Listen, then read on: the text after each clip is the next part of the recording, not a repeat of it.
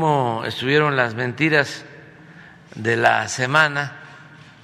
Aclaro que es una síntesis apretada, pero es importante, ¿no? Que se conozca cómo mienten y eh, calumnian nuestros adversarios en su desesperación de privilegios, extrañan la corrupción, se acostumbraron a la corrupción y a mandar, a conservar el privilegio de mandar. Se acostumbraron a que el pueblo no existía y ahora que el pueblo es protagonista de esta historia, pues les molesta mucho.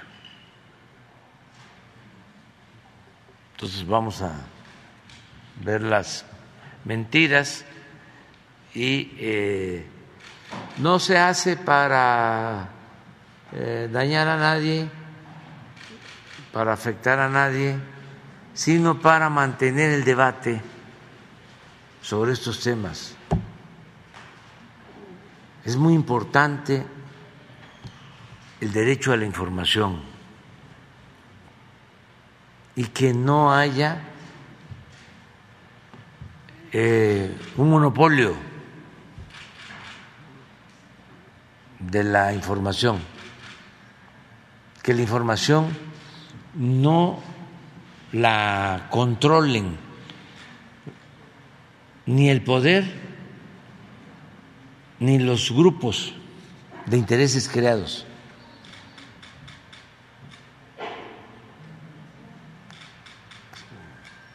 sino que la información sea veraz, democrática, que tenga eh, como imperativo la ética. Ahora que un señor con mucho dinero en el mundo había decidido comprar Twitter, la plataforma esta que tiene una palomita.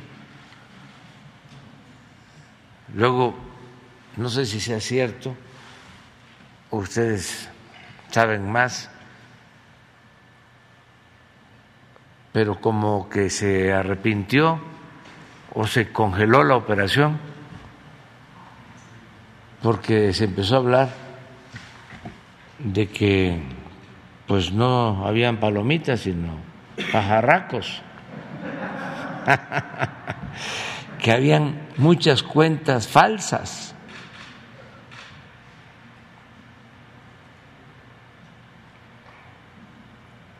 ¿Cómo le llaman a eso? Este, bots, ¿sí?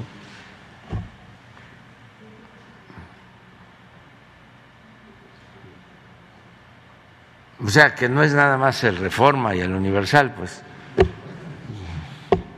es un fenómeno mundial. Pues vamos adelante. Con su permiso, señor presidente, buenos días a todas, a todos. Este es el quién es quién en las mentiras de la semana del 18 de mayo de 2022. Como dijo el presidente, este es un breve resumen. La primera, una vieja atribución del SAT. Quieren achacársela al gobierno de López Obrador para acusarlo de terrorismo fiscal. Pero la ley es del periodo neoliberal. El Servicio de Administración Tributaria puede acceder a la información bancaria de personas y empresas sin necesidad de contar con una orden judicial. Así lo reconoció la Suprema Corte de Justicia de la Nación. La primera sala de la Corte aprobó una jurisprudencia que establece que el secreto bancario no opera si se trata de información que el SAT requiere para su fiscalización. Acto seguido, el 10 de mayo, se emprendió una campaña de desinformación acusando al gobierno del presidente López Obrador de establecer terrorismo fiscal contra los ciudadanos. Esta ley no es nueva, es de gobiernos anteriores. No fue promovida en este sexenio. La resolución de la Corte se debió a un juicio de amparo que promovió un particular. Sin embargo, medios como Expansión, El Contribuyente y Forbes y personajes como Max Kaiser, el Monero Calderón, acusaron al gobierno de terrorismo fiscal. La información que publican esos medios y personajes de la oposición es falsa. El Gobierno de México no fiscaliza cuentas bancarias de manera generalizada y el secreto bancario no se viola. El artículo 142, fracción cuarta de la Ley de Instituciones de Crédito que obliga a proporcionar información bancaria no es arbitrario, eh, desproporcional ni vulnera el derecho a la vida privada, concluyó la Corte. Segunda nota, por favor. Falsa fotografía de AMLO en Cuba. Usan fotomontaje con la intención de manchar la visita del presidente López Obrador a Cuba. El pasado 8 de mayo, el presidente Andrés Manuel López Obrador visitó Cuba en el marco de su gira por Centroamérica, con el propósito de firmar un acuerdo en materia de salud y llevar el programa Sembrando Vida el proyecto de reforestación y regeneración social más grande del mundo. La visita de Estado fue, eh, fue objeto de críticas de la oposición y sobre todo la postura frente a la cumbre de las Américas de incluir a todos los países. Entre los rumores, falsedades y descalificaciones, destacó una fotografía con el pie de foto perfecto. AMLO ignora al pueblo de Cuba en manifestación.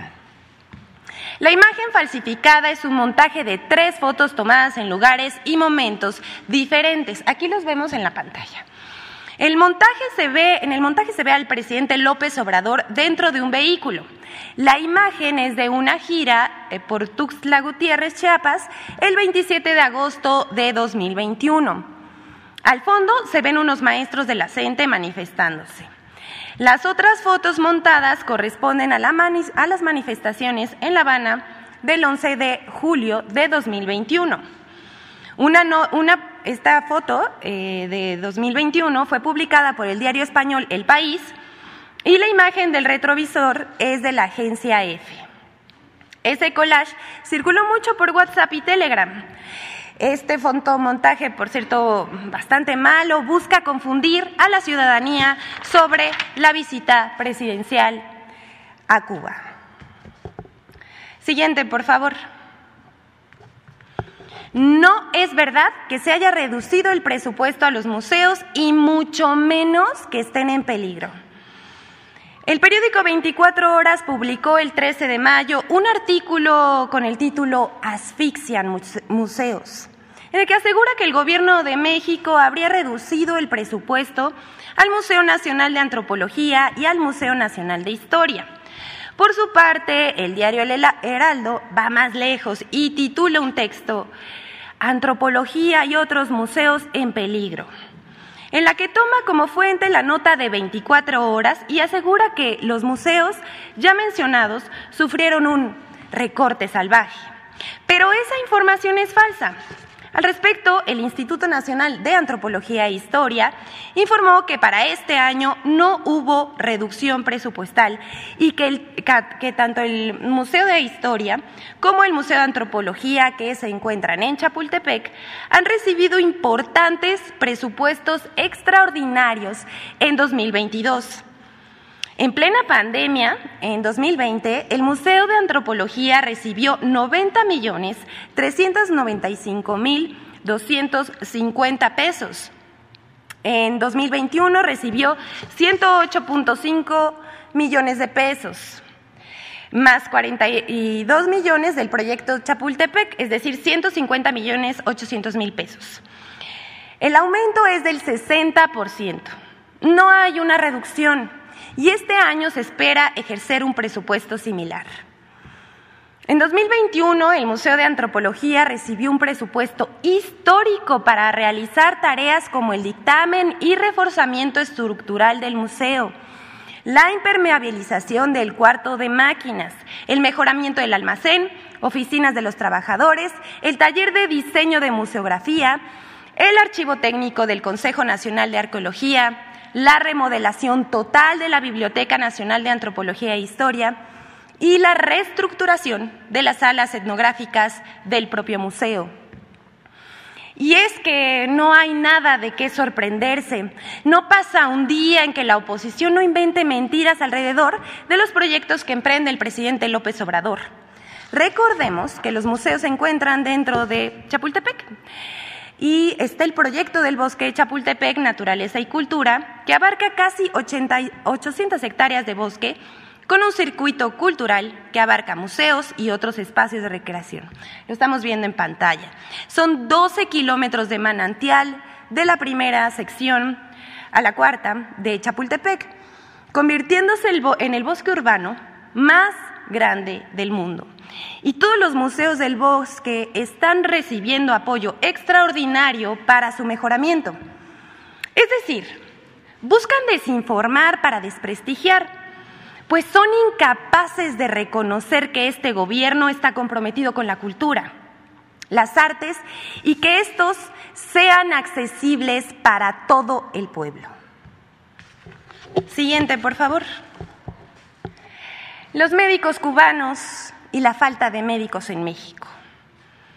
Tras el anuncio del presidente Andrés Manuel López Obrador de que se contratarán 500 médicos especialistas cubanos, porque hacen falta en México, en las zonas más pobres, se lanzaron con todo en medios y redes para criticar, desde lo más irrisorio hasta lo más mezquino, pasando por un anticomunismo absurdo y vil. Se han dicho que los médicos cubanos le quitarán el trabajo a los mexicanos, lo cual es falso. Se ha dicho que son mano de obra esclava del gobierno cubano, lo cual también es falso. Dicen que es una estrategia para atraer agentes comunistas que cuestan fortunas de las que carecemos para infiltrar ideas. Todo lo anterior es absurdo y nada es cierto. Lo que sí es verdad es que así como los opinadores se suben a cualquier tren para propagar infodemia, también hay usuarios que describen a la perfección la mentalidad opositora en México. Luego dijeron que los médicos cubanos ganarían 140 mil pesos, lo cual también es falso, como lo aclaró aquí el propio presidente de la República. Bueno, hasta aquí este tema, pero queremos concluir con el colmo. El colmo de lo absurdo. Inventan que el un rapero famoso de Estados Unidos hizo una canción contra AMLO. Eminem se convierte en tendencia en Twitter por una canción que circula en redes sociales en donde supuestamente se oye al rapero tirándole al gobierno de AMLO. Pero esta canción es falsa.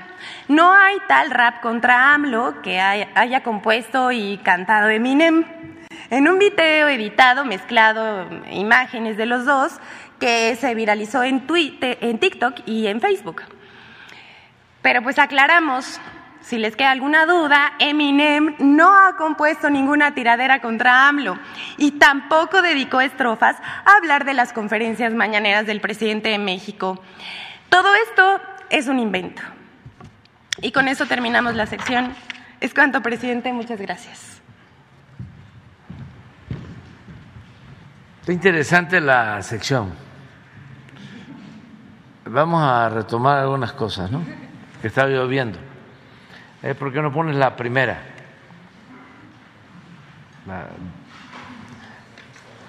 Te vamos a plagiar.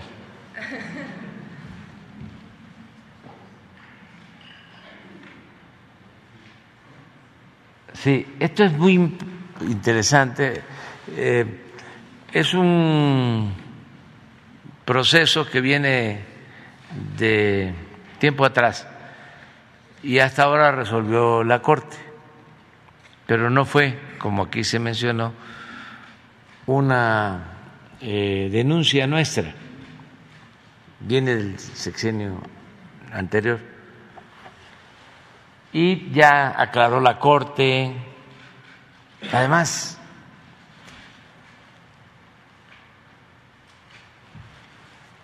el que nada debe, nada teme. ¿En qué quedamos?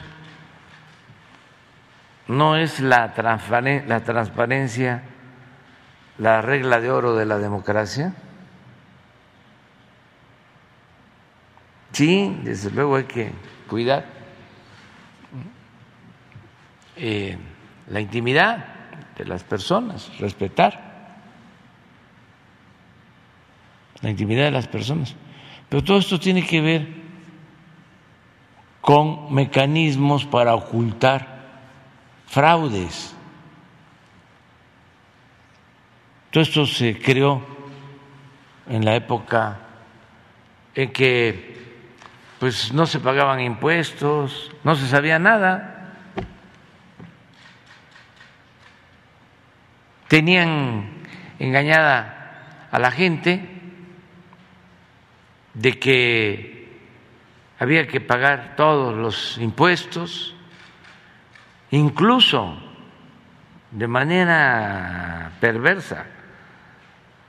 Manejaron durante mucho tiempo los defensores del neoliberalismo que el problema fiscal de México era porque no pagaban impuestos los de la economía informal, los ambulantes, los eh, acomodadores de carros, los viene viene, que ese era el grave problema que teníamos en la política fiscal y que había que buscar formalizar a todos. Sí, desde luego que hay que procurar que todos paguemos impuestos y dar facilidades para que haya economía formal, no informal, Pero, ¿qué era lo que prevalecía? Existía, desde luego, este fenómeno y sigue existiendo, pero ¿cuánto se podía recaudar con la gente que sale a la calle a buscarse la vida para mantener a su familia? ¿Cuánto? Muy poco. ¿En dónde estaba el problema de fondo? Lo que ocultaban de manera hipócrita. En que los de arriba, los de mero arriba, los de la punta del cerro, los de la punta de la pirámide, no pagaban impuestos. Aunque parezca increíble, todavía no he leído un reportaje sobre eso. Porque esto no se presenta en otros países del mundo.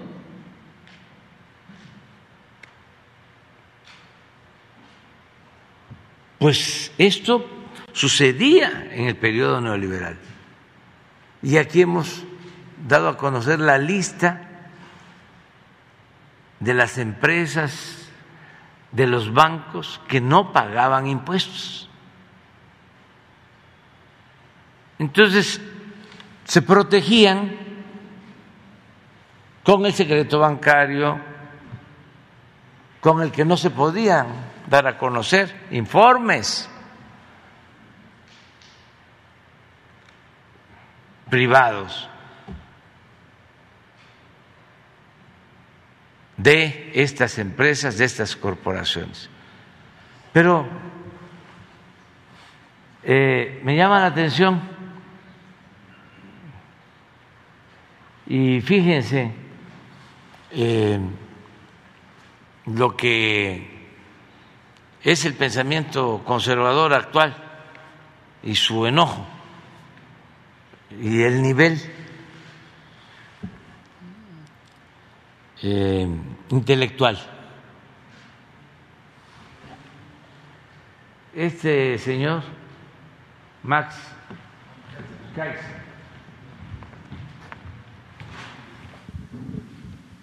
es de los más activos en contra nuestra. Creo que tuvo un cargo con Felipe Calderón. ¿Qué fue?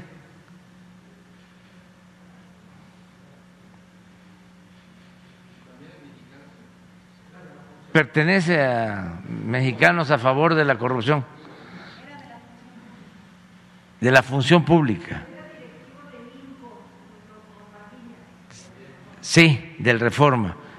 Pero miren, eh, el nivel del análisis, su profundidad.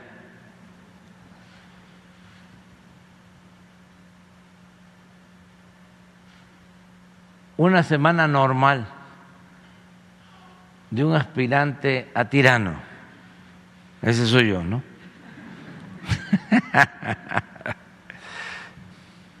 Uno,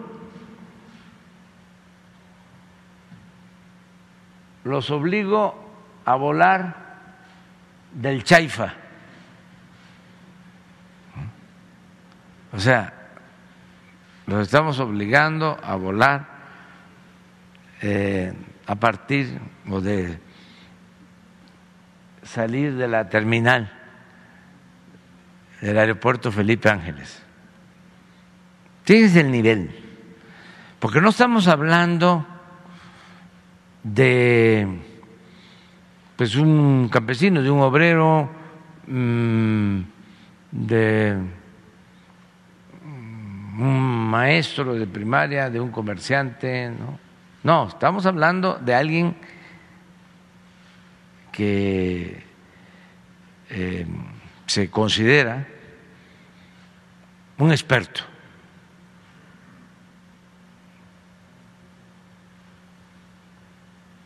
Dos, los niños se pondrán la vacuna de mi amigo el dictador.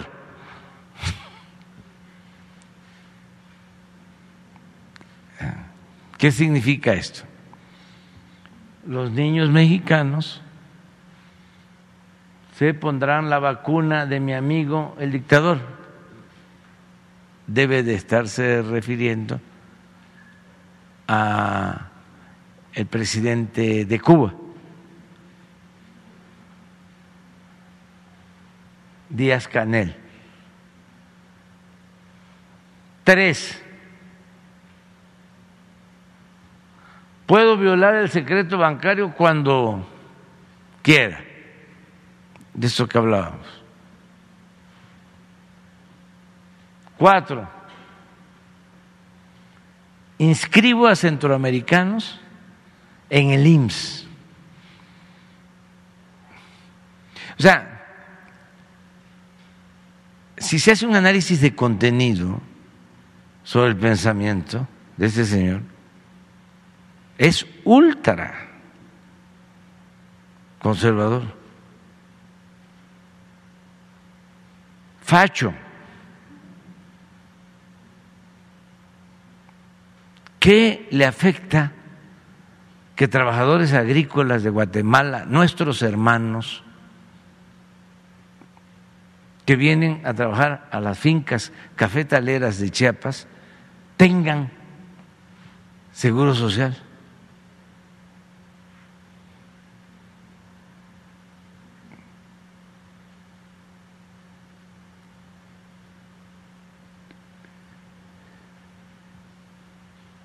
Hasta en el Antiguo Testamento se establece, no trates mal al forastero,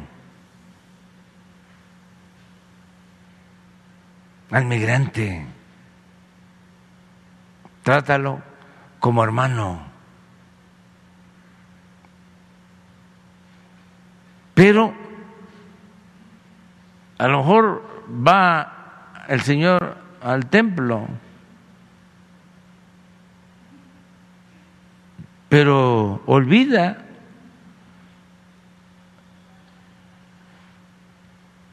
la doctrina religiosa de cualquier denominación.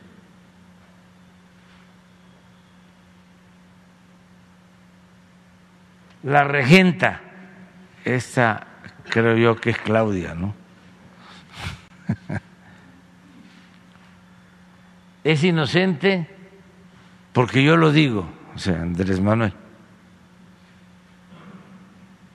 Este es un prototipo.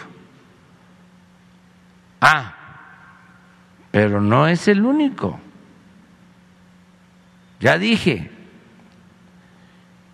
y lo voy a seguir repitiendo, son millones que piensan así. Y yo respeto el derecho a disentir y la pluralidad y la diversidad. Y siempre he dicho que sería muy aburrida la vida si solo existiese una manera de pensar. Estoy en contra del pensamiento único. Pero es interesante la polémica. Sobre todo para los jóvenes, porque esto predominó durante 36 años, este pensamiento. Era el pensamiento dominante.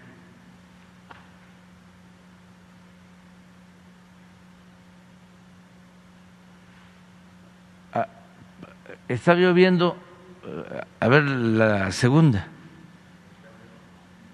otro este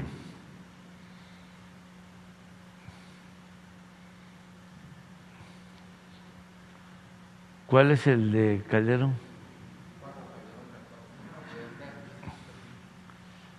No, ese es también.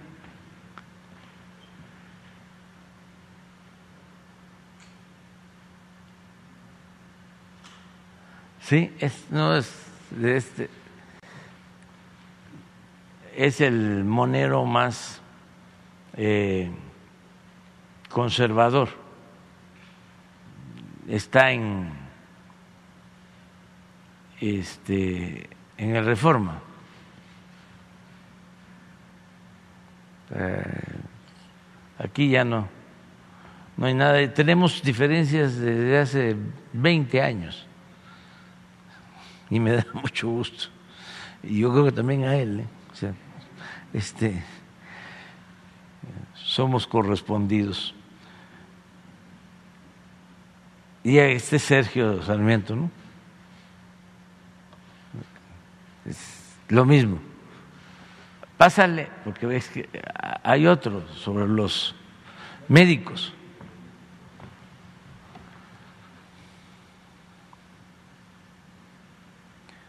A ver si.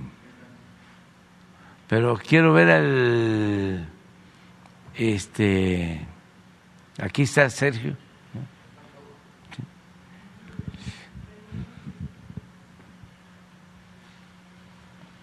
Los médicos cubanos trabajan en México como mano de obra esclava. Eh, para empezar, todavía no llegan.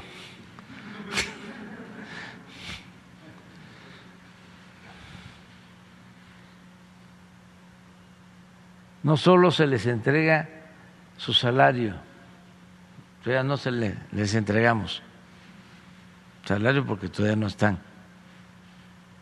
sino que se les imponen restricciones violatorias a los derechos humanos. No hay nada todavía. Es un acuerdo que se ha suscrito. No me extraña de Sergio, por respeto a él, no voy a decir, además, ya he finado Monsi, lo que opinaba. Sí, pero este es ídolo de lectores de clase media.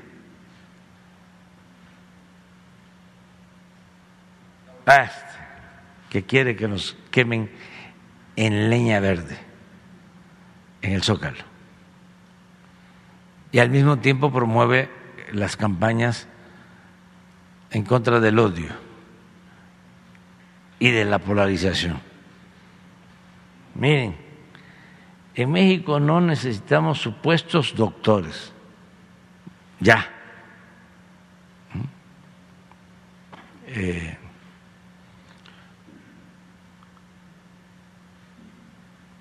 resolvió de que no son doctores, están encomillados, cubanos. Contamos con notables médicos de las más diversas especialidades, pero lo que no requerimos, por lo que no requerimos de apoyos y menos de agentes comunistas que cuestan fortunas,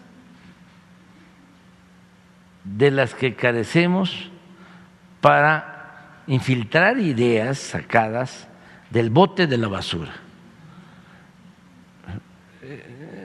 Este debe estar vendiendo como 200, 300 mil libros cada vez que publica, si no es que más. Porque el pensamiento conservador en México, como en todo el mundo, pero aquí deben de este, mantener ese pensamiento. O sea, él tiene eh, mucho potencial, porque deben de haber, pues yo calculo, como 25 millones que piensan así.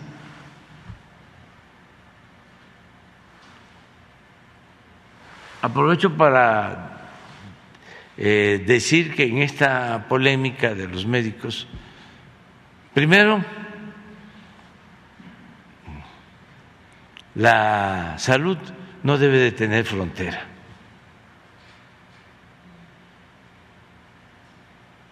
Es un derecho humano.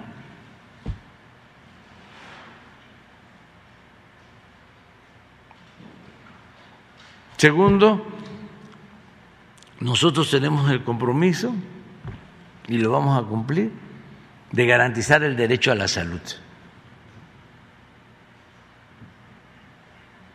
Algo que no han hecho nuestros opositores. Llegaron a tener de secretario de salud en el periodo neoliberal a un economista. Como secretario de salud.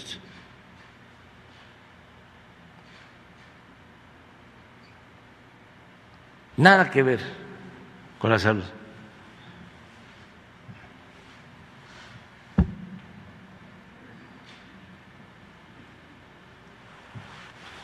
de las familias más influyentes porque representaban a Bacardí Y ese fue secretario de salud.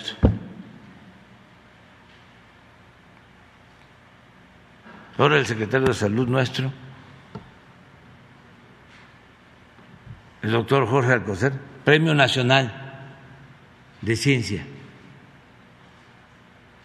Años en consultorios, empezando a trabajar como pasante en el medio rural, investigador de la emérito con publicaciones reconocido mundialmente. Bueno, vamos a garantizar ahora el derecho a la salud. Y se ofenden los señores todavía luego de que cometieron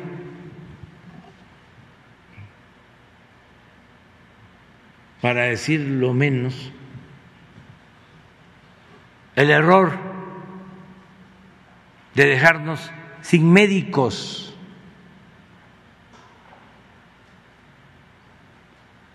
Porque tenemos un déficit de médicos generales y especialistas.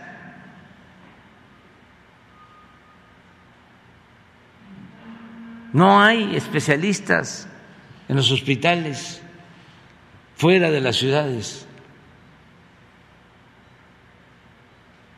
Y qué bueno que se está tratando este tema para que en Benemérito, que hay un hospital del IMSS, bienestar con especialidades, no salen por teléfono hoy. O en Guadalupe Tepeyac, en Chiapas. y nos digan si hay especialistas o donde están los hospitales, que nos hablen. Si hay cardiólogos, si hay pediatras, si hay especialistas. Pero no solo eso, qué bueno que se da esta polémica, porque el martes próximo vamos a dar a conocer todas las plazas que tenemos disponibles.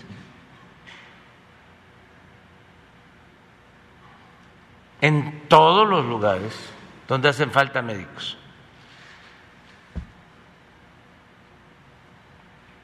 Y se abre la convocatoria. No está de más decirles que en el Seguro Social y en el ISTE se repiten y se repiten las convocatorias para especialistas por años.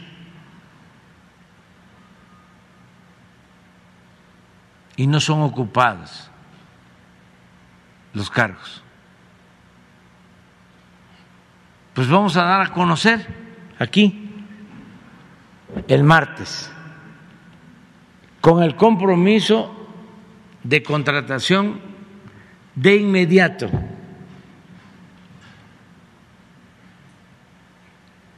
a todos los médicos.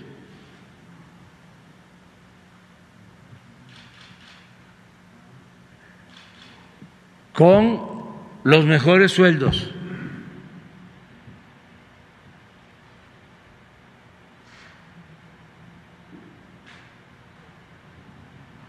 Si estamos haciendo lo de Cuba, es porque necesitamos los médicos y le agradecemos al pueblo de Cuba, al gobierno de Cuba, a los médicos cubanos por su solidaridad. Imagínense si yo tengo el compromiso de que no falten los médicos, que no falten las medicinas, que se garantice el derecho constitucional a la salud, que deje de ser letra muerta. Y no tengo médicos, pues de Cuba o de Estados Unidos o de Francia, de donde sea, pero que la gente sea atendida. ¿Saben? Una de las muertes más frecuentes, sobre todo en el medio rural, son los infartos. Porque no hay cardiólogos, ni siquiera los medicamentos para que el paciente infartado resista y pueda llegar a un hospital y ser atendido. Y estamos hablando de cardiólogo, pero no tenemos la especialidad de intervencionistas, que son los que hacen cateterismo. Y es una de las principales causas de muerte en el país. Pues yo no quiero eso. A mí me dio un infarto y me salvé porque estaba yo en la ciudad a media hora de un hospital.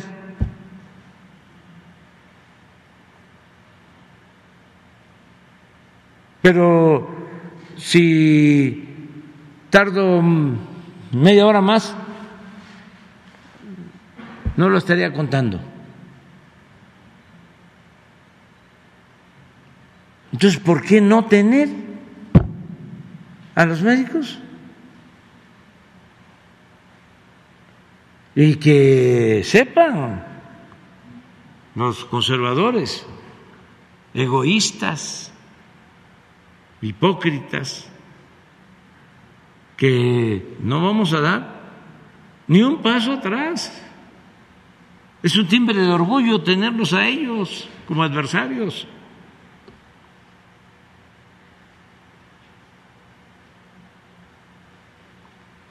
Gente sin convicciones, sin ideales,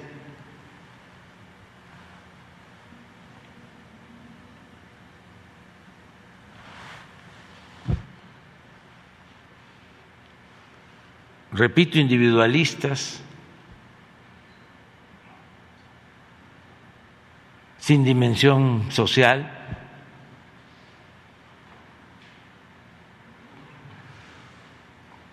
El típico conservador.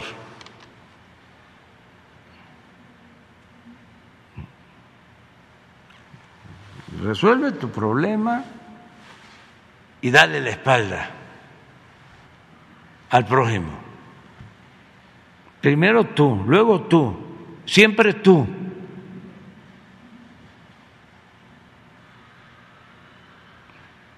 Ese es el pensamiento.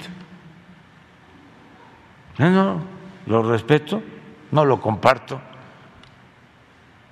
¿Qué este, atractivo puedo tener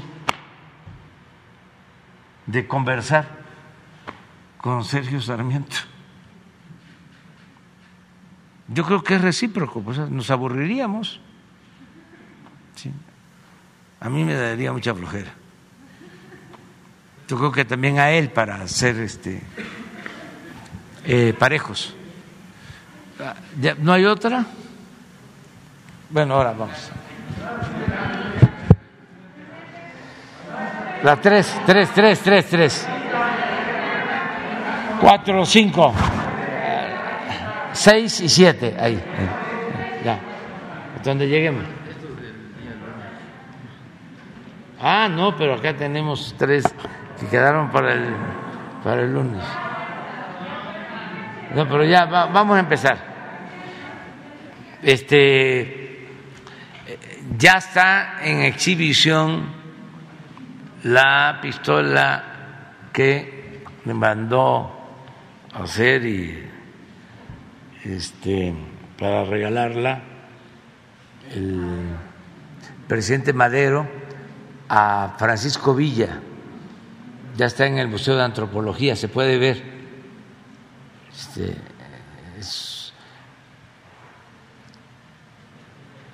está en la exposición La Grandeza de México ya la colocaron y es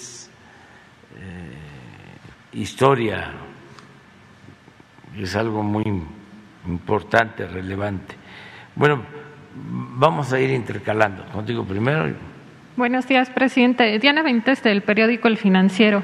Eh, justo eh, siguiendo con esto que comentaba, para no crear estas suspicacias en torno a la contratación de médicos cubanos, insistir en que si se puede hacer público el convenio de colaboración con Cuba y cómo será esta contratación de médicos. Y también, eh, hablando de contratos, la Suprema Corte de Justicia de la Nación confirmó que se mantengan en reserva los contratos de vacunas. ¿Usted está de acuerdo con ello? Justo acaba de decir que la transparencia pues es la regla de la democracia. Sí, en el primer caso se quedó de que ayer se iban a entregar los acuerdos que se firmaron. Si no se ha hecho, se entregan hoy. Firmamos acuerdos en materia de salud con el gobierno cubano, ahora que fui a La Habana, que tiene que ver con los médicos, que tiene que ver también con la formación de médicos generales que quieran eh, formarse eh, en una especialidad que tiene que ver con medicamentos, con vacunas, todo completo se va a entregar. Acerca de la resolución de la Corte, pues aunque sea legal y nos piden a nosotros información, no eh, la vamos a negar. ¿O se haría públicos los contratos con todas las farmacéuticas? Todo, todo, todo, todo. No tenemos nada que ocultar. Que el, el, ministro, bueno, algunos de los ministros argumentaban que esto podría complicar que posteriormente el gobierno pueda adquirir vacunas con estas farmacéuticas porque está en pues las sí, cláusulas aunque legalmente ¿sí? este, la Corte haya resuelto, nosotros no tenemos problema en dar a conocer la información. O sea, eh, son vacunas que se compran con eh, farmacéuticas y se entrega todo. Además, lo tenemos que hacer eh, en nuestro informe a la auditoría de la federación. Entonces, sin problema. Eh, es una decisión de la Corte que vamos a respetar. Podemos decir nosotros no, pero entregamos todo, todo, todo, todo. Sí, eso es lo que estoy pidiendo, que haya transparencia completa que todos eh, digamos cuánto ganamos. Este, y los machuchones y sus voceros, la gente no sabe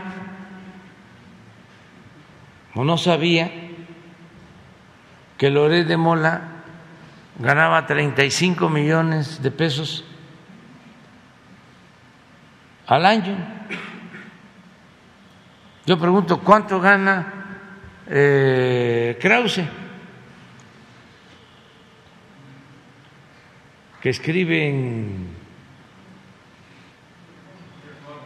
No, el, el que, que, porque en reforma son este eh, moderados no pagan mucho. No, los de Estados Unidos. No, está en una de estas televisoras. ¿Cómo se llama? Univisión. El hijo, ¿sí? sí. Eh, de ese me refiero, que ese está en contra también de nosotros. Y este y con todo respeto, nuestro amigo Ramos. Pues eso les pagan muy bien porque defienden una postura. Pero A lo mejor Ramos puede ganar al mes pues más de lo que todos ganamos aquí. Aunque parezca increíble. Llegan a ganar 20, 25 millones de pesos mensuales. O sea que si sumamos todos, también los compañeros camarógrafos, a lo mejor no le llegamos. Entonces, ¿por qué no dar a conocer eso? Ah, ¿por qué? Si no, nos recetan un comentario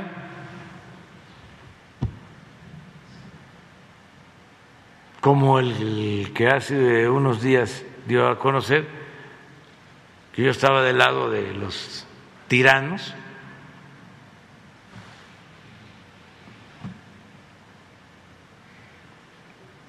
Pues se entiende ¿Quién paga tanto dinero? ¿De dónde sale ese dineral?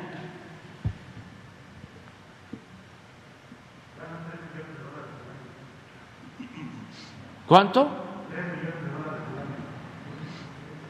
¿Cuánto es 20 millones de pesos mensuales?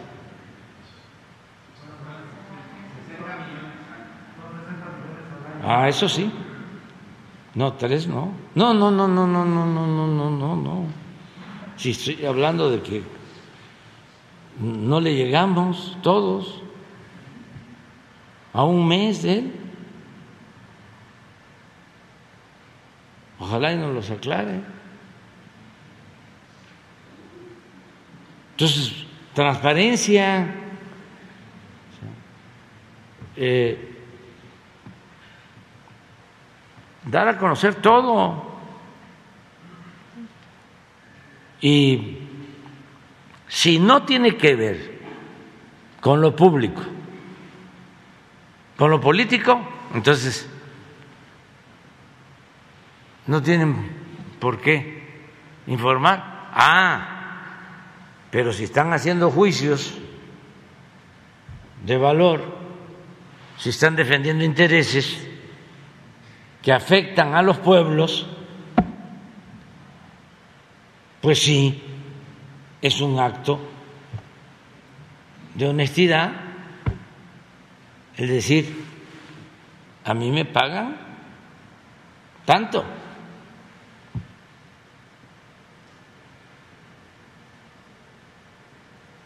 O sea, para diferenciar Porque si no así, imagínense eh, cómo queda la gente, qué información recibe, la que le conviene a los grupos de intereses creados. ¿Quiénes van a dominar el mundo?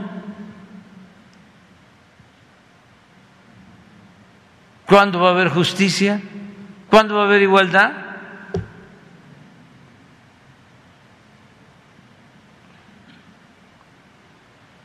Pero bueno, yo mi opinión es que en las solicitudes de transparencia se den a conocer todas.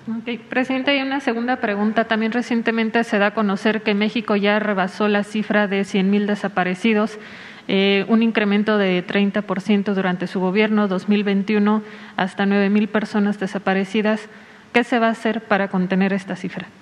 Pues está este, haciendo un trabajo como nunca de búsqueda.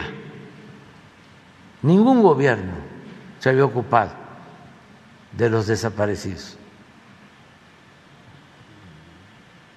como ahora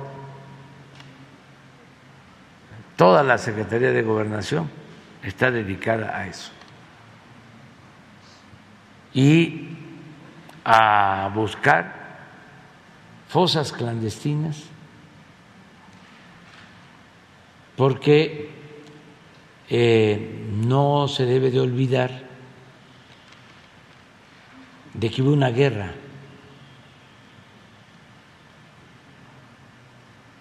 contra el narcotráfico. Y durante esa guerra murieron muchos y eh, los desaparecían. Entonces nosotros cuando llegamos asumimos la responsabilidad de buscarlos y de ayudar a los familiares y es lo que estamos haciendo, sin ocultar nada. ¿Pero a qué atribuye este incremento eh, durante su gobierno también? O sea, que haya 2021 aparece con 9 mil. Puede ser que los buscamos y que antes no. Es algo parecido al feminicidio, que antes no se consideraba como un delito con esas características los asesinatos de mujeres. Y a partir de que llegamos, se empezó a clasificar, que es también otra nota de toda la prensa conservadora, hipócrita, que cuando se desató la guerra, en el tiempo de Calderón, en vez de oponerse y de repudiar esa decisión fatal, la aplaudieron.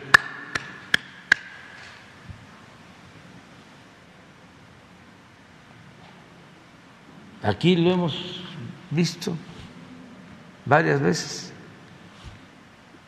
en el índice de letalidad. ¿Por qué no lo vuelves a poner? Si esto es lo formal, imagínense lo que no se daba a conocer, lo que pasaba y no se sabía.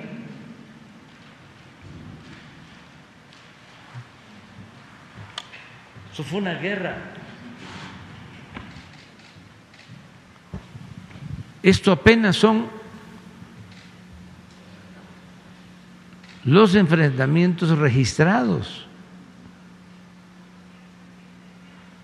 Y estos son los muertos registrados.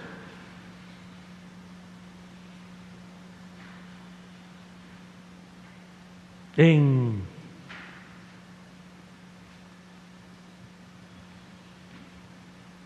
agresiones con Fuerzas Armadas. 1076 agresiones en el 2011. 1076. Y miren, heridos y detenidos. Menos que muertos. ¿Por qué? Porque los remataban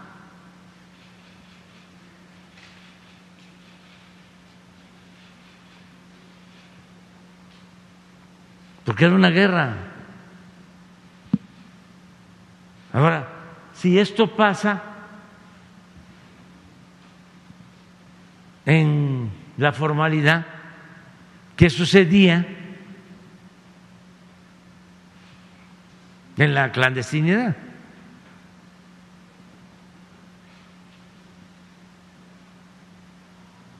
que no es suficiente Ojalá y tuvieran un poco de vergüenza nuestros adversarios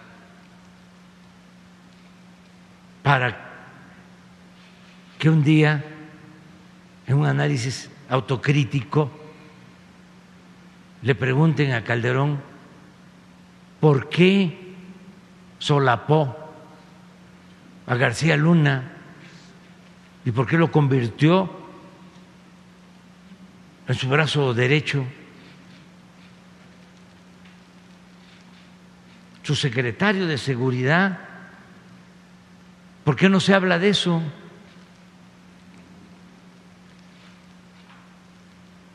Es como ahora, lamentable, lamentable, lamentable lo del asesinato racista en Estados Unidos. ¿Dónde está el documento de protesta de los diputados de la Unión Europea?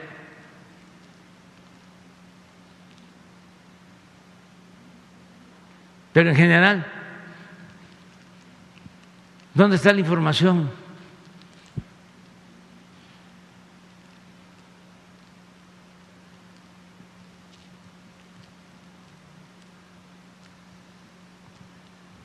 Se minimizó, pues es un asunto gravísimo, doloroso. Entonces sí es importante el papel de los medios. Entonces,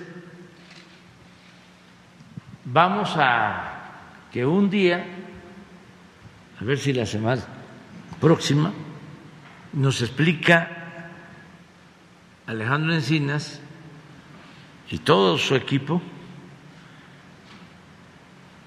lo que ha sucedido con los desaparecidos. También eh, en el marco de, este dato que se dio, pues eh, los familiares de, desaparecidos, pues acusan de que cuando usted estaba en la oposición, cuando era candidato, cuando era presidente electo, pues se reunía con los familiares de estas víctimas, pero ahora ya no se da eh, algún encuentro. Siempre me he reunido con ellos, siempre. Siempre me he reunido con ellos. ¿Se mantiene ese compromiso? Sí, sí, sí, sí, sí. sí y es un asunto de convicciones.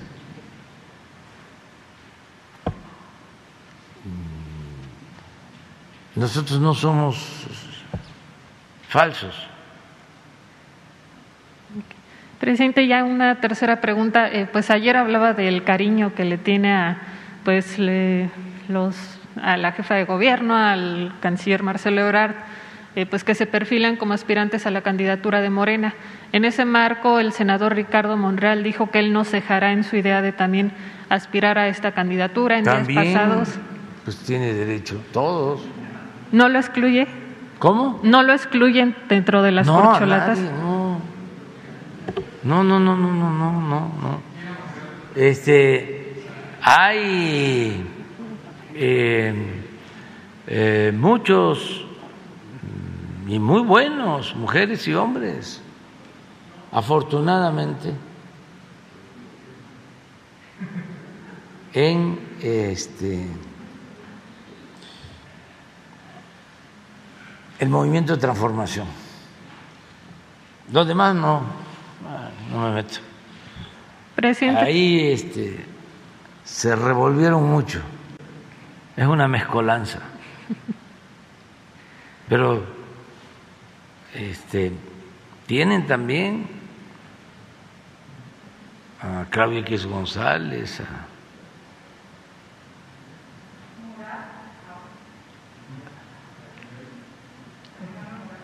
puede ser Alejandro Murat, puede ser este Alfredo del Mazo, Margarita Zavala,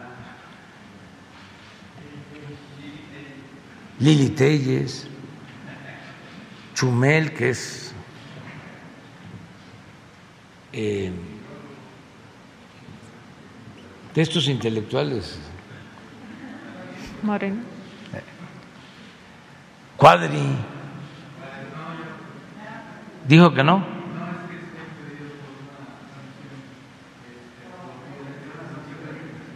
¿Por?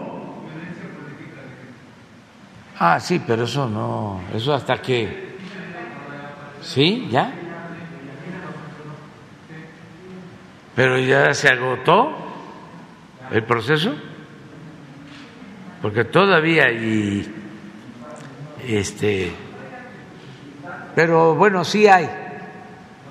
Eh, Loret, todos somos Loret.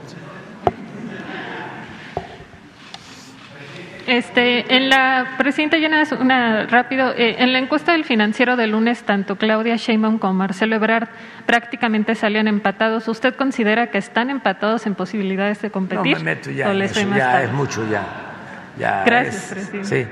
Eh, lo que sí debe de quedar muy claro y eso lo tenemos que lograr entre todos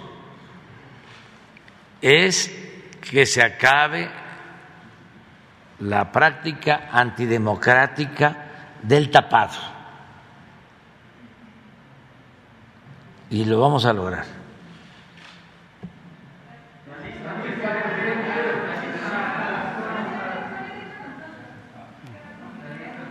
Sheila. que quedó pendiente. Vamos a ir alternando. Sí, nos va a alcanzar el tiempo. Sí, sí, sí, sí vas a llegar. Eh, buenos días, presidente. Shaila Rosagel, corresponsal del Grupo Gili, el Imparcial de Sonora, la Crónica de Mexicali, Frontera de Tijuana. Eh, presidente, preguntarle eh, cuáles van a ser los temas que va a, tratar con los pueblos originarios de Sonora en esta gira que, de fin de semana. si ya le adelantaron algo los series antes de, que usted acuda para allá el domingo sobre si van a aceptarlo de dejar de cazar el borrego cimarrón. Y también de Sonora, preguntarle cuándo va a entrar en operaciones el, hospital de especialidades que se inauguró en septiembre. Eh, el gobernador Turazo dijo la, la, semana pasada que hay algunas fallas en el sistema eléctrico y que se requieren 96 millones que el INSABI va a aportar y que ya tiene la mitad del dinero. ¿Cuánto quedaría listo para entrar en operaciones? Sí, pues vamos a tener eh, reunión con los grupos eh, indígenas de Sonora vamos a estar viernes. Bueno, nos vamos el jueves en la tarde, porque el viernes temprano eh, va a ser la reunión de seguridad en Obregón y también la rueda de prensa. Y luego nos vamos con los guarijigos. Eh, y vamos eh, a estar también con los mayos. Y luego vamos con los yaquis, con los eris, eh, y vamos también a la sierra, em, nos regresamos hasta tarde del domingo, vamos a tener estas reuniones y vamos a tratar varios temas. Eh, lo de la cuestión de salud, el hospital que estás mencionando.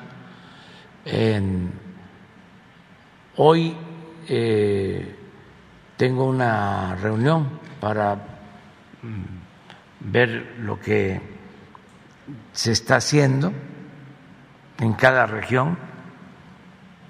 Eh, me van a acompañar los servidores públicos que atienden, que están trabajando ya en distintos programas y vamos a estar el fin de semana como acordamos en Sonora. ¿Qué secretarios lo van a acompañar, eh, presidente?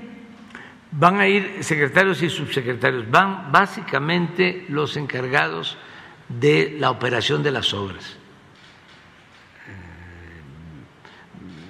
va el director de Conagua, este, va la secretaria de eh, Bienestar, van los em, dirigentes de los pueblos indígenas, eh, van, pues eh, en la reunión de seguridad va a estar el secretario de la Defensa, creo que el jefe de Estado Mayor o subsecretario de Marina, porque va a salir el almirante Ojeda, pero sí va a haber un representante. Va Rosa Isela Rodríguez, va el secretario de Gobernación, o sea, nos van a acompañar. Eh, va este Zoé Robledo, porque vamos a firmar el convenio de salud con Sonora y allá vamos a estar. Nos da mucho gusto ir a Sonora. Eh, ya, ya que va Zoé Robledo, eh, allá podrían decir, o, o, sea, no, no hay todavía una fecha para que eh, inicie operaciones este hospital, de, que, que ya es de, del IMSS Bienestar, que le pasó al IMSS Bienestar, el Hospital de Especialidades de Hermosillo. Yo creo que hoy sabemos ya este, cuándo empieza a operar y lo vamos a decir allá. Me comprometo a decirlo el viernes en la conferencia, si te parece. Y en la cuestión de la Casa del Borrego Cimarrón, ¿no ha recibido ningún adelanto de los seis? Todavía no, pero hoy vamos también a preguntar. Eh, para los que no tienen los antecedentes, los eh, pues tienen ingresos porque permiten la casa del borrego cimarrón en eh, sus tierras, tienen la isla del tiburón, es una cultura, una etnia de mucha tradición, de costumbres, mantienen su lengua, es de las culturas más extraordinarias de México. Y por necesidad, pues tienen ellos que obtener estos recursos. Hay cazadores que pagan para cazar a borregos eh, que están en las tierras, en las islas. Entonces, la propuesta que les estamos haciendo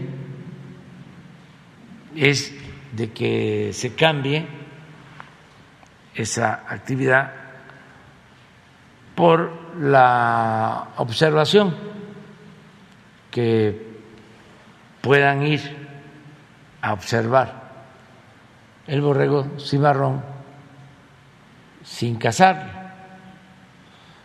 Pero como no va a ser lo mismo en términos económicos, nosotros les estamos ofreciendo ayudarlos para que tengan sus ingresos y que ellos este, ayuden eh, como guías de turistas, de gente que quiera ir a conocer esas bellezas también naturales, eh, esa costa de Sonora y eh, la importancia de esa cultura.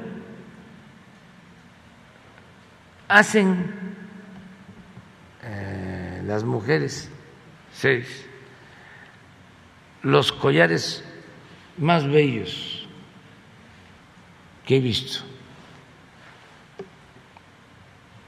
Eh,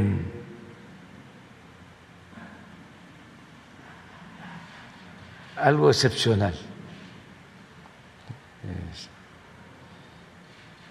yo tengo la dicha de que cuando voy me dan un collar y tengo una cajita que guardo para que cuando llegan visitantes distinguidos les doy un collar, que es algo espléndido. Entonces vamos allá, este, de nuevo y tenemos que ayudarlos con lo del agua, que es otra demanda que tienen, y se hicieron exploraciones y no fue buena el agua que está cerca de las comunidades, de modo que no descartamos el hacer pozos a distancia y hacer un acueducto. Pero en eso estamos. Gracias, presidente. Ya en una segunda pregunta, eh, ¿cómo va el proyecto del segundo piso del distribuidor vial de que se anunció en febrero en Tijuana? Eh, si tiene algún avance de cómo va ese proyecto.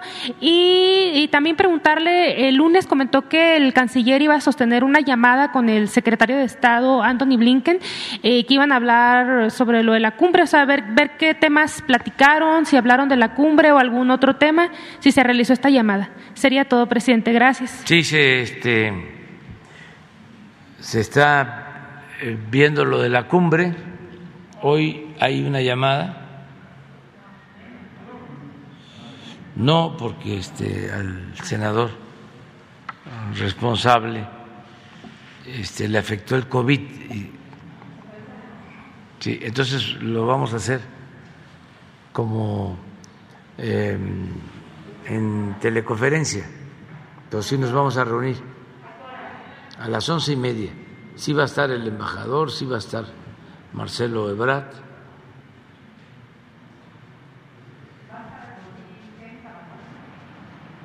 Sí, no sé si aquí o en eh, con él, pero sí va a estar, sí va a participar el embajador Ken Salazar. Este, lo otro que hablabas, te preguntabas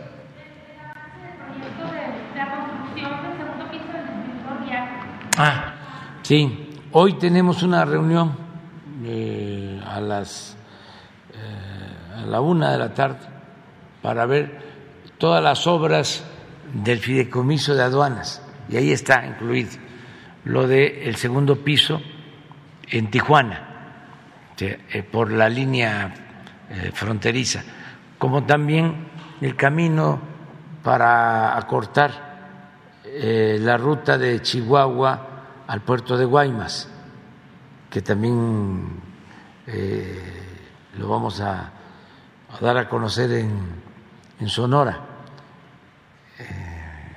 eh, sobre el avance de esas obras que se van a llevar a cabo. este en Camino Nuevo de Chihuahua a eh, Guaymas va a permitir un ahorro considerable de tiempo, la carretera nueva. Entonces vamos a informar también, ya tenemos los recursos y todo. Muy bien, vamos, seguimos aquí con Miguel. Muchas gracias. Muy buenos días, señor presidente. Muy buenos días a todos. Eh, señor presidente Reyes Razo, su servidor. Eh, en vísperas no sabíamos que este eh, señor eh, senador se había contagiado, pero cómo lidia el presidente de México, cómo esgrime, cómo argumenta y cómo defiende su postura ante actitudes hasta arrogantes que no son nuevas. En 1972 el presidente Luis Echeverría Álvarez que tenía por costumbre decir que esto se escuche muy bien en Washington. Entonces le aplaudían a, rabiar, pero como me decrecía la ovación, añadía, pero también en Pekín y también en Moscú. Entonces se desalentaba un poco o mediaban las cosas. En 1972 se disponía a ir a China. Y los Estados Unidos, presidente Nixon, se oponían y le hicieron ver que no era conveniente que no querían. Y súbitamente, la víspera de que emprendiera el viaje, salió de La Paz, Baja California, y lo despedimos, yo trabajaba para Notimex entonces, eh, se presentó el señor David Rockefeller, nada más, a desayunar en Los Pinos. Teníamos el problema que quería resolver su paisano, el ingeniero Rovirosa Aguade, del canal Mohawk, el agua de salin, que estaba llena de salinidad del Colorado y que salinizó buena parte del Valle de Mexicali, un gran eh, y era arrogante en la, entrega de aquella agua. En 75 el presidente Echeverría dice sionismo es racismo. Decreta los grandes promotores del turismo en el mundo, judíos. Un gran boicot que mató a la industria turística mexicana y que muchos años después, estando yo en Jerusalén, platicando en relaciones exteriores, me dijo quién iba a ser embajador en aquellos entonces, 1992 quizá. México le clavó una espina al corazón de Israel. Y como ya no hay 77, ya no hay no alineados, ya no hay tercer mundo, vamos a exigirle al presidente Carlos Salinas que retire ese voto eh, eh, a, la hora convenida. Y le dijo, oiga, pero el convenio, eh, pero el boicot, no han pagado nada. Eso, no, eso que los dejó en la miseria, dijo, no han pagado absolutamente nada. El presidente Miguel de la Madrid sufre en febrero de 1988 en Mazatlán unos desaires y unos ataques la prensa norteamericana, encabezado por eh, Jack Anderson y su asociado Van Atta, lo acusaban de narco, la, muerte del agente Camarena era, y el embajador de los reyes allá en Washington era terrible. ¿Qué hacer? El presidente me dice, entonces me llama familiarmente, Tocayo, hay mexicanos que me piden que yo me enemiste con los norteamericanos, que peleé con ellos en defensa de no voy a ser arrogante, dijo el presidente, porque esos desplantes los paga el pueblo. Usted tiene frente, ha llegado el señor Kerry, casi como hace años vino eh, súbitamente el señor Rockefeller. ¿Cómo lidia usted y cómo quiere eh, eh, proteger esta su posición en la cumbre de las Américas? ¿Cómo fía usted en cuáles sus argumentos, en sus razones para su posición? Mira, Miguel, Gracias. Hay un fundamento ¿no? Eh, legal y todos debemos de saberlo en nuestra Constitución se mandata al presidente de la República a cumplir principios en política exterior, en el artículo 89 y los dos principios básicos son la no intervención y la autodeterminación de los pueblos. Y si revisamos el porqué de estos principios, vamos a encontrar de que existe la inspiración en la política que delineó en una frase el presidente Juárez. Entre los individuos como entre las naciones el respeto al derecho ajeno es la paz. Un presidente de México no puede eh, omitir esos principios. Eso por lo que corresponde a la legalidad. Pero también yo considero que es necesario un cambio en la política eh, exterior.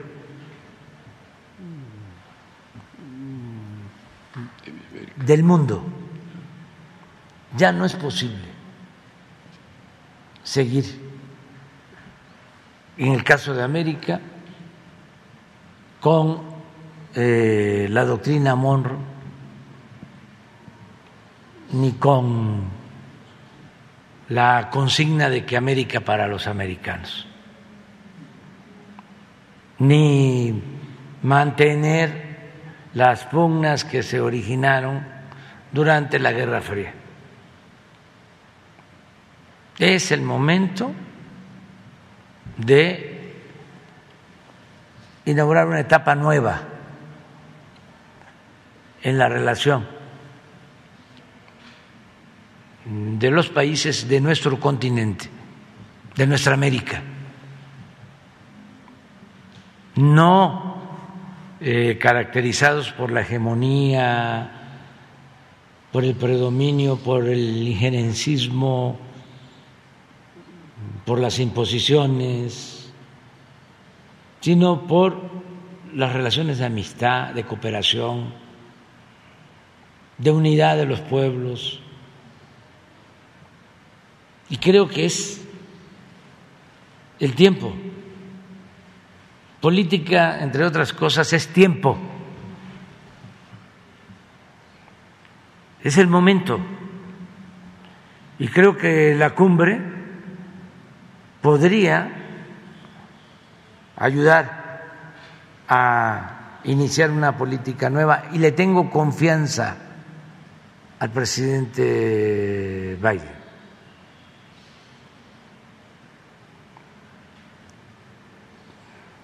Creo que él podría dar este paso y hacer atrás toda esa política anacrónica,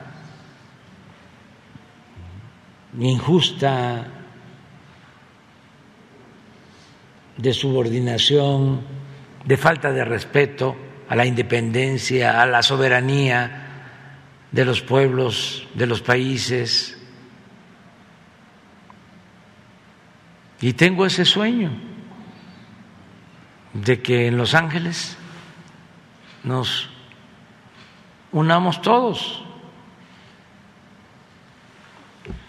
y comparten ese punto de vista, porque no es solo nuestro. Otros pueblos, otros gobiernos. Y, repito, creo que el presidente que podría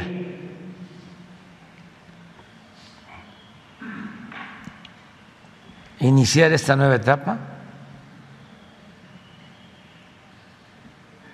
convertirse en el conductor de esta nueva política en América, es el presidente Biden. Tiempo de oportunidad, señor presidente. Es un tiempo de oportunidad. Y de recoger lo mejor en las relaciones de Estados Unidos con los países de América, porque tú has hecho mención a eh, retórica, discursos, eh, hechos de confrontación, pero también han habido momentos eh, estelares. Lo que fue para América la política del presidente eh, Franklin Delano Roosevelt, la política vecino. De buena vecindad. Este, en el caso de nosotros fue extraordinaria su relación con el presidente Cárdenas, como la relación del presidente Lincoln en su momento con el presidente Juárez. No es un afán de este, confrontar, es llamar la atención de que podemos, es el momento de buscar una reconciliación. Además, no somos lo mismo, cada pueblo tiene su idiosincrasia, este, somos independientes, claro que vamos a tener diferencias, pero podemos dialogar, podemos, eh, de acuerdo a lo que establece también el artículo 89 de nuestra Constitución, resolver las controversias por la vía pacífica, solución pacífica de las controversias. ¿Por qué no este, dialogamos eh, y no caemos en errores. Para mí, eh, lo de la invasión de Rusia a Ucrania, la guerra reciente, fue un error. Eh, falló la política, la diplomacia, que como siempre digo, la política, entre otras cosas, se inventó para evitar la guerra. Y se debió dedicar más tiempo a la política, más tiempo a la diplomacia porque la guerra es el horror. Entonces, no vamos a seguir con lo mismo. Luego entonces, señor presidente, y de acuerdo con nuestra Constitución y el apego que usted le debe a la propia, al propio documento magno, vamos a inferir que parte de la cuarta transformación es una política activa en lo exterior, con apego a la Constitución mexicana. sí, sin tanto protagonismo, porque también eh, se puede hacer una política exterior con apego a principios si eh, la política interior es consecuente. No podemos ser candil de la calle y oscuridad de la casa. Por eso he dicho también de que la mejor política exterior es la interior. Si eh, imperara la corrupción en México, este, la ingobernabilidad, eh, si no se procurara la justicia, pues no nos tomarían en cuenta, nadie nos escucharía, nos dirían, vaya usted a resolver sus problemas Afortunadamente, este, vamos bien a pesar de los pesares en lo interno y por eso hay respeto. Pero además tú sabes muy bien, Miguel, cuánto eh, valoran en el extranjero la política exterior de México, la importancia que ha tenido siempre la política exterior de nuestro país y el amor que le tienen los pueblos de otros países a los mexicanos. Por último, señor presidente, esto es de la calle. Eh, caminando por el paso de la reforma con todo el embozo que requiere el COVID llegó un matrimonio a decir, oiga, usted es fulanito de tal, lo hemos visto en la mañanera. Quiero que le pregunte al presidente, ¿qué, qué será de nosotros cuando se vaya? Pregunta a la calle. Sí. Muchas gracias. Sí, que vamos a, a seguir y va a haber eh, continuidad con cambio.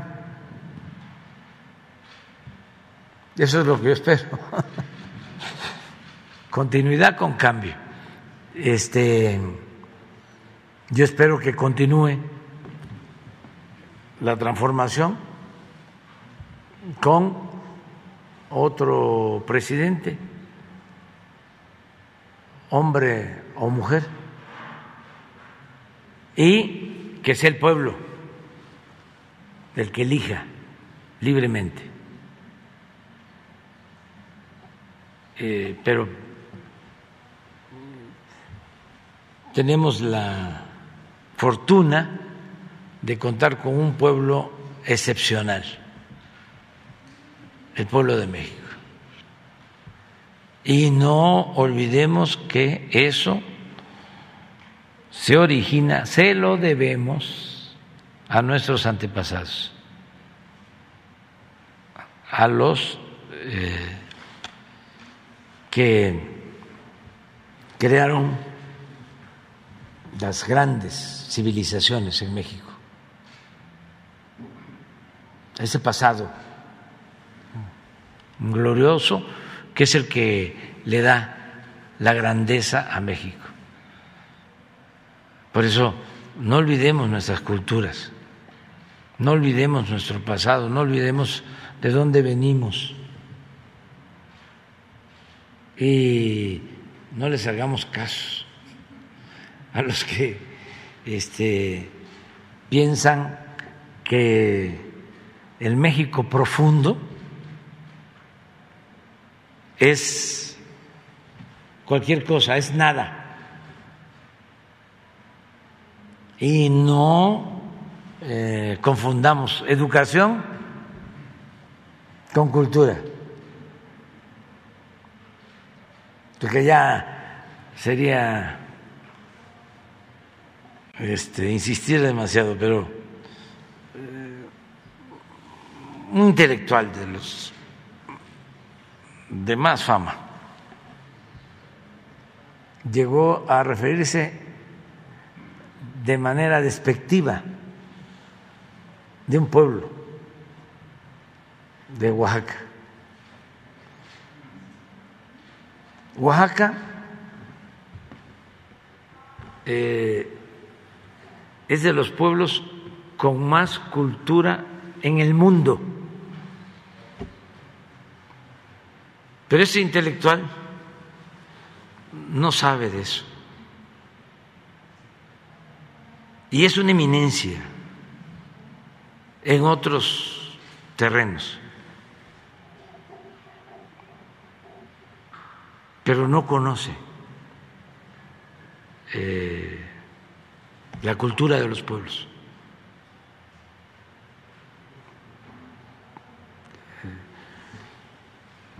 Por eso eh, vamos de gane, vamos de gane por la grandeza cultural de México.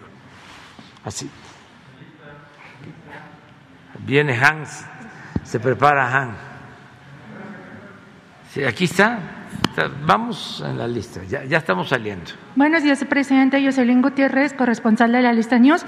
Quisiera retomar el tema que expuso ahorita mi compañera sobre que México rebasó las 100 mil personas desaparecidas. Con este contexto, eh, bueno, también mencionar que esta cifra va en incremento desde el 2006 y con este contexto quisiera yo exponerle, presidente, que las recomendaciones en los mecanismos de la ONU señalan que se debe delimitar la participación del ejército en las tareas de seguridad y que esta política no sea permanente, debido a la estrecha relación que tiene con el tema de desaparecidos en el país. Mi pregunta es si usted está dispuesto a llevar a cabo esta recomendación. Y si me permite realizarle dos preguntas más, por favor. Bueno, yo pienso que eh, son cosas distintas, ¿no? Eh, y debemos de, actuar con juicio práctico y eh, con argumentos. Puede ser que ideológicamente no nos eh, guste la participación del ejército en tareas de seguridad pública. ¿no? Pero eh, si esa participación se lleva a cabo con respeto a los derechos humanos y no hay en los mandos superiores la intención de reprimir al pueblo, ya eso eh, hace una diferencia considerable. O sea, eh, no podemos ser maniqueos en estos casos. Si al ejército se le da orden de llevar a cabo masacres limpias y de rematar a heridos, pues eso es reprobable, eso es inhumano. Y es eh, una responsabilidad y no solo eso, puede ser hasta un delito de quien ordena ese proceder. Pero ahora son cosas distintas. Nosotros no tenemos eh,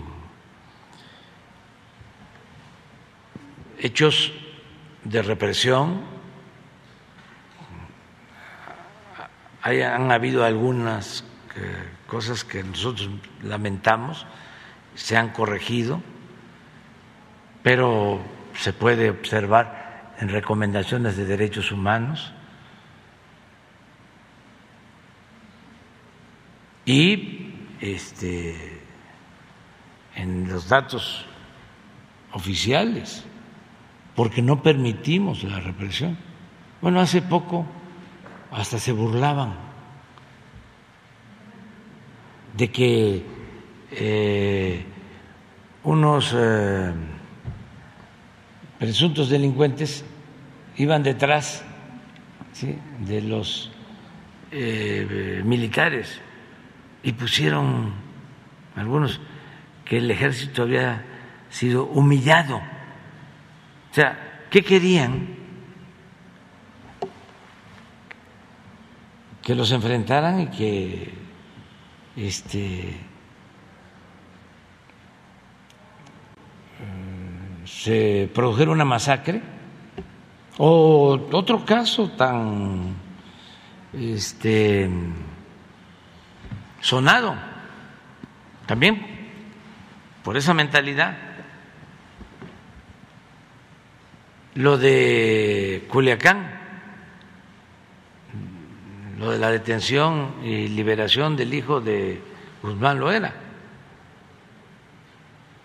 Pues hicimos la valoración que iban a significar más de 200 muertos. Y dijimos, no, no.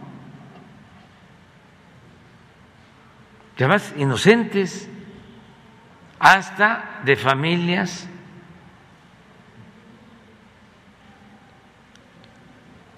de quienes no tenían que ver. Muy cuestionado. Es distinta nuestra política, completamente distinta. Entonces, claro, eh, dejaron crecer tanto. Es lo mismo, el pensamiento dominante que se arraigó del diente por diente, ojo por ojo, la ley del talión.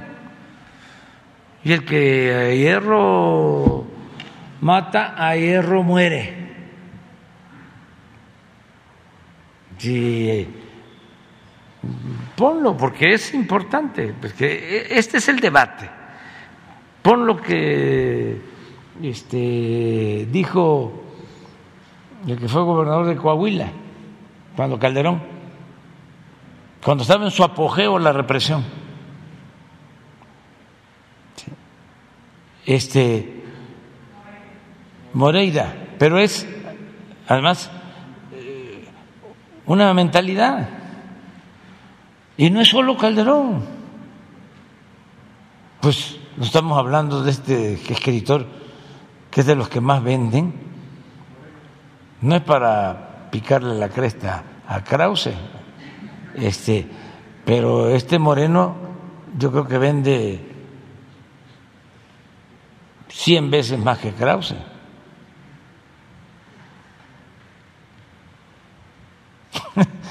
y, este, y está planteando que a los opositores hay que quemarlos en leña verde,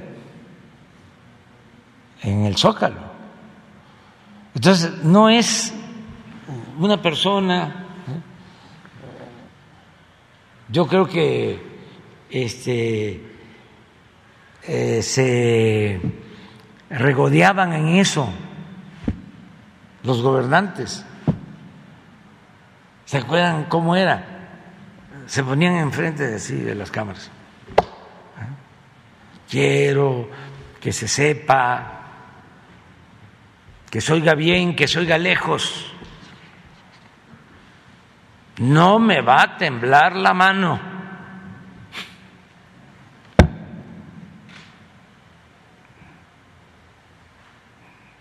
Vamos a poner orden. Y solo le faltaba decir eso, pues. Ojo por ojo, diente por diente. Aunque nos quedemos chimuelos todos. Y tuertos o ciegos. Pero eso era. Ah, este sí tiene pantalones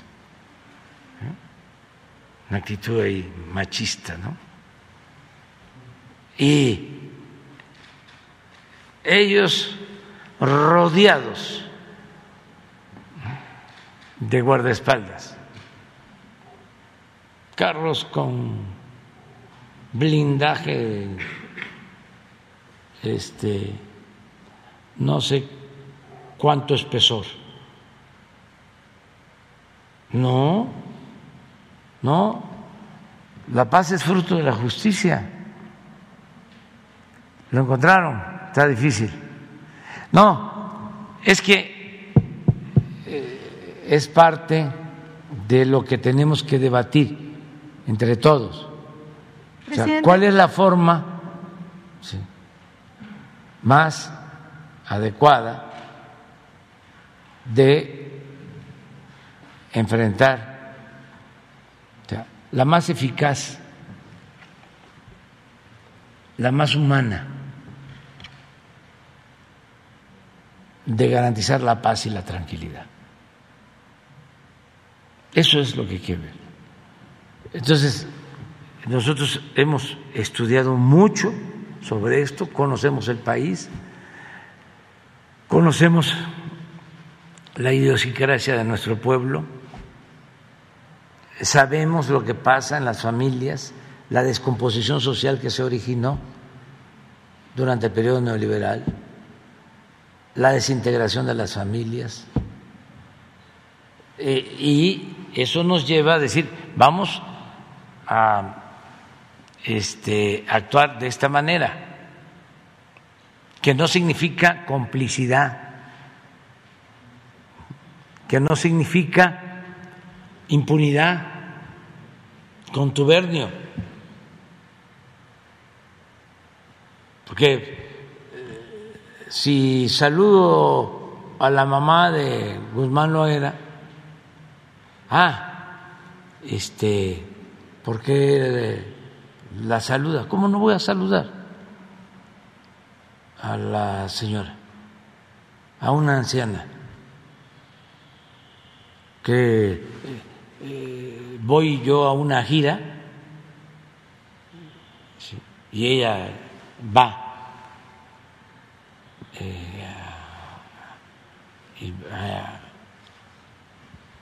a, encontrarme junto con otros. Es un acto público. Entonces, imagínense que no me bajo de la camioneta porque es la mamá de Guzmán lo era y me puede ir mal en mi imagen. ¿Qué va a decir este cualquiera de estos personajes? Hubiera sido como la imagen que presentó hace unos momentos. Hubiera sido como la imagen que presentó hace algunos momentos, que según estaba ignorando a las personas de Cuba. Algo así hubiera sido. Sí, no, pero que, este, si me pongo a pensar que van a, no, no, estoy tranquilo con mi conciencia, mi tribunal, ¿sí? es mi conciencia. Pues me bajé y fui donde estaba ella a saludarla y ya. ¿Y qué se me quita? ¿Qué pierdo? Nada, nada, nada, nada, nada. Además, también una cosa son los hijos, las mamás, los papás, los abuelos, y otra cosa es el que se mete en cuestiones ilegales o delictivas. ¿Por qué generalizar? Entonces, eh, miren este testimonio y, que, que, conste, nada más hay un asunto ahí personal que lo quitan, pero ver si puedo. Nada más la pregunta. Pero lo que voy es cuando dice, me diste miedo. Esto. Hazte a la alcoba con aquella, ¿te acuerdas? Yo estaba ahí.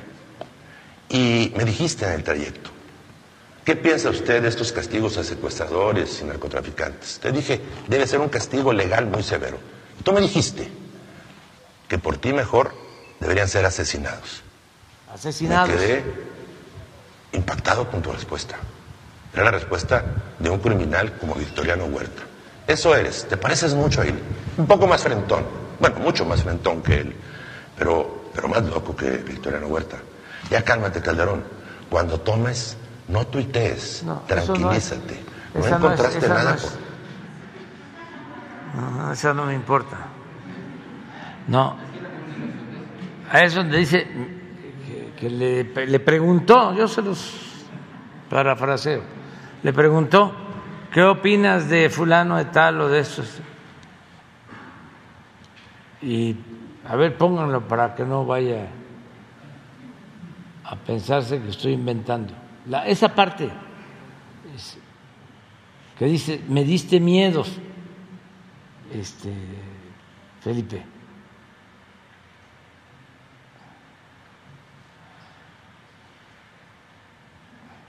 Presidente, en lo que van buscando en ese segmento, eh, ¿pudiera pasar a la segunda pregunta? Sí. Usted en múltiples ocasiones aquí en la mañanera ha comentado que comunicadores de redes sociales son mejores que muchos periodistas, pero a su vez eh, su gobierno solo ha reconocido a nueve personas como periodistas asesinados en lo que va del 2022, que son a la fecha eh, de son 138 días.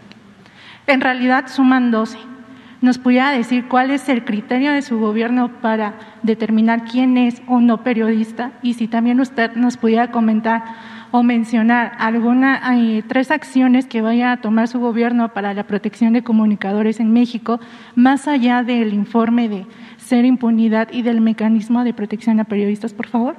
Sí, podría haber algo más todavía para proteger a los periodistas.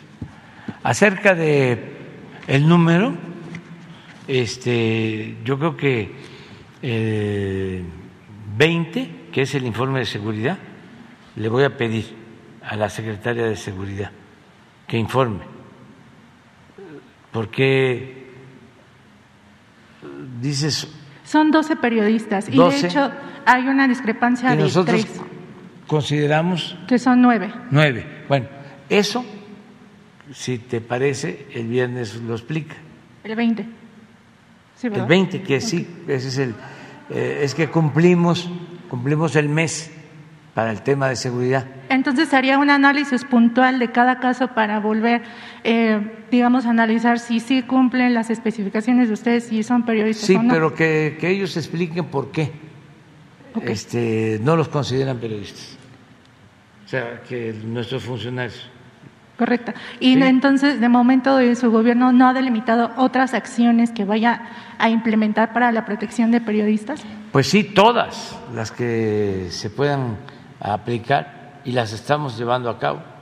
Este, estamos eh, atendiendo eh, todo lo relacionado con amenazas, y eh, la seguridad de los periodistas. Trabajamos todos los días en eso y se ha avanzado, se está avanzando. Eh, les diría que no eh, prevalece la impunidad en delitos. No quisiéramos pues, que nadie perdiera la vida. De Este, hecho- por eso lo más importante es eh, cuidar, prevenir. Eh, otra consideración que se debe de tomarse en cuenta es que no es eh, el Estado. Nosotros no mandamos a censurar a nadie, o sea, menos a quitarle la vida a alguien. Y en casos en donde participan autoridades locales, se tienen documentados y se castiga a quien sea. Tenemos más casos de los lamentables asesinatos de este año eh, que se relacionan con la delincuencia organizada, donde eh, han actuado eh, gentes de la delincuencia organizada, de los grupos este, de delincuentes. Eso es lo que se ha registrado más, pero que se dé una explicación el viernes sobre esto. Eh, sobre el informe que me comenta del 20 de mayo, eh, ¿habrá también algún cambio en el mecanismo de protección a periodistas? Porque hay que recordar que varios periodistas asesinados tenían protección del Estado y también se denuncia por parte de algunos compañeros que hay omisiones de parte del mecanismo porque, porque dicen que no hay como pruebas contundentes para justificar que tiene amenazas o que corre riesgo su vida por su ejercicio periodístico. ya se está haciendo una revisión. ¿eh? Yo creo que cuando venga Alejandro Encinas, que va a venir a explicar, a informar sobre los desaparecidos, le vamos a pedir sobre la explicación del funcionamiento de eh, la protección a periodistas. Lo vamos a hacer, si les parece, la semana próxima. O sea, el viernes informamos sobre seguridad y la semana próxima sobre lo de desaparecidos y el mecanismo de protección a periodistas. Perfecto, presidente. La última pregunta que tengo para usted es más bien comentarle el caso de Juana Alonso Santizo. Es una migrante indígena de Guatemala, quien lleva siete años en prisión preventiva en Tamaulipas. Es acusada de secuestro, sin embargo, no hay pruebas en su contra para poder sentenciarla. La misma ONU ha emitido recomendaciones a México para su liberación después de haber confirmado que fue detenida arbitrariamente y que sufrió tortura durante el proceso. ¿Usted sabía algo respecto al caso y si pediría a las autoridades de Tamaulipas su liberación? No, no tenía este, información, pero eh, voy a informarme y mañana doy respuesta Perfecto. a este caso. Perfecto. Y ya por último, presidente, para poder cederle la palabra a mis compañeros, eh, ¿cuándo tiene este, previsto una reunión con los padres de los 43 normalistas de Ayotzinapa? Todavía no, este, no está programada, pero sí eh, nos reunimos periódicamente. Por lo general es cuando tenemos eh, información, va bien la investigación, eso es lo que puedo comentarles, vamos bien, es un compromiso que tenemos, no hemos dejado de trabajar en la investigación y eh, pronto vamos a tener la reunión con los padres. Tienen eh, a- el-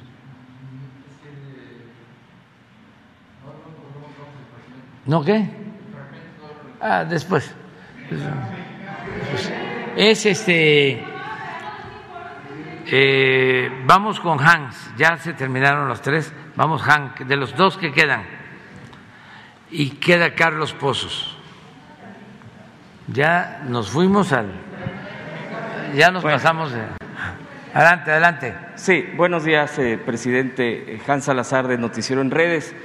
Eh, a propósito de todos estos temas, eh, concretamente en temas de seguridad estos. en la Ciudad de México, el 19 de abril, aquí traigo los documentos, se señala a la policía que está bajo el mando de la alcaldesa Lía Limón de Álvaro Obregón tortura.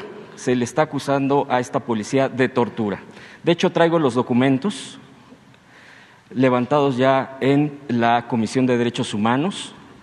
Eh, y aquí, ¿por qué plantearlo de esta manera? Porque incluso se hicieron ya también las denuncias en la Fiscalía de la Ciudad de México.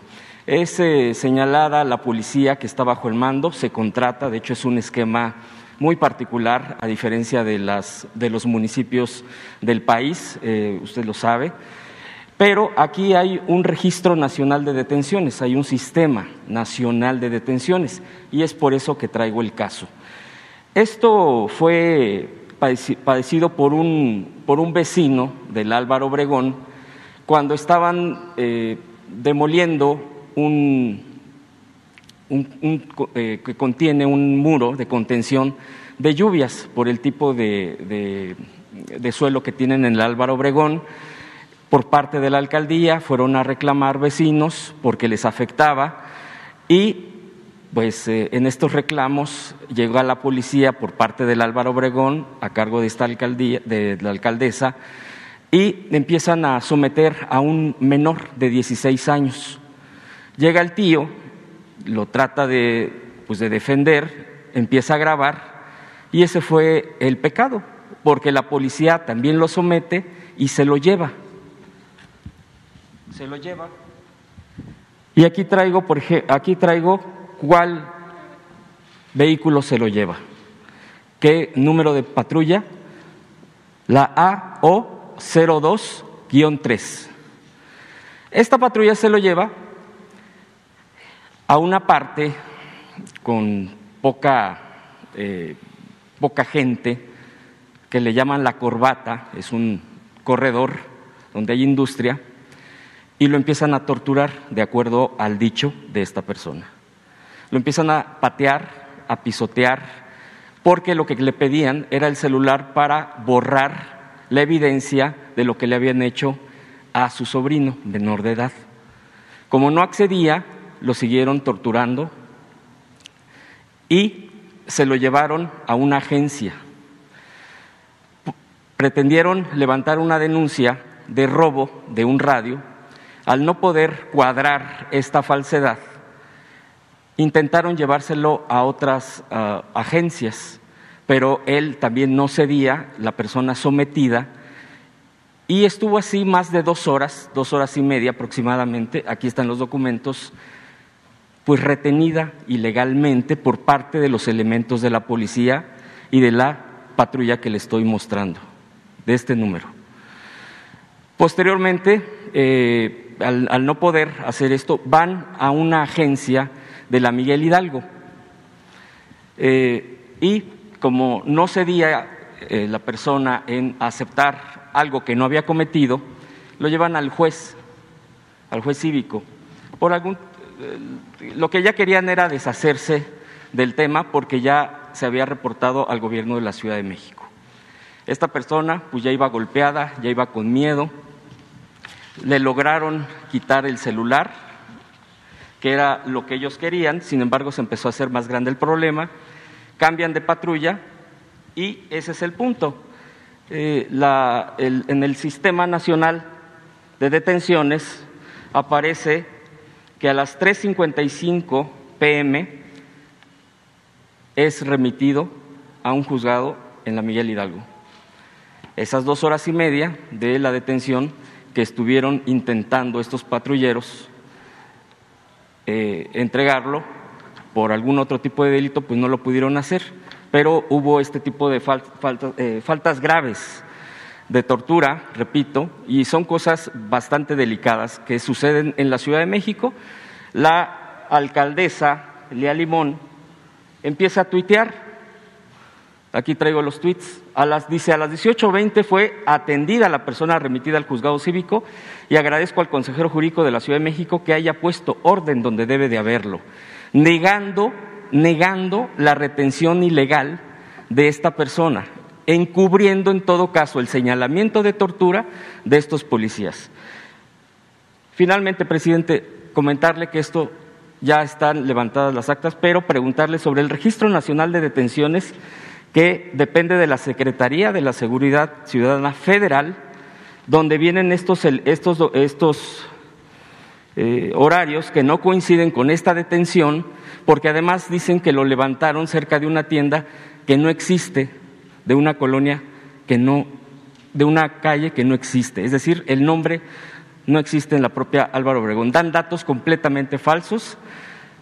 Si se pudiera cotejar este tipo de documentos oficiales para ver y pedir en las cámaras a la autoridad correspondiente ver esta patrulla y comprobar que en el Sistema Nacional de Detenciones se falseó información en este caso, porque bueno, pues con eso se están cubriendo. Este sería mi primer tema, presidente. Muy bien, pues vamos a entregar el documento a Rosa Isela Rodríguez de Seguridad Pública que tiene que ver con eh, ese censo de detenciones y eh, la recomendación también es que se acuda los familiares a derechos humanos. Ya acudieron, eh, incluso le hicieron el examen médico donde aparecen los, se asienta eh, eh, los golpes y los rastros de la tortura. Pues eso es lo que se puede hacer. Este, y es lo que haríamos nosotros. Nada más. Hasta ahí.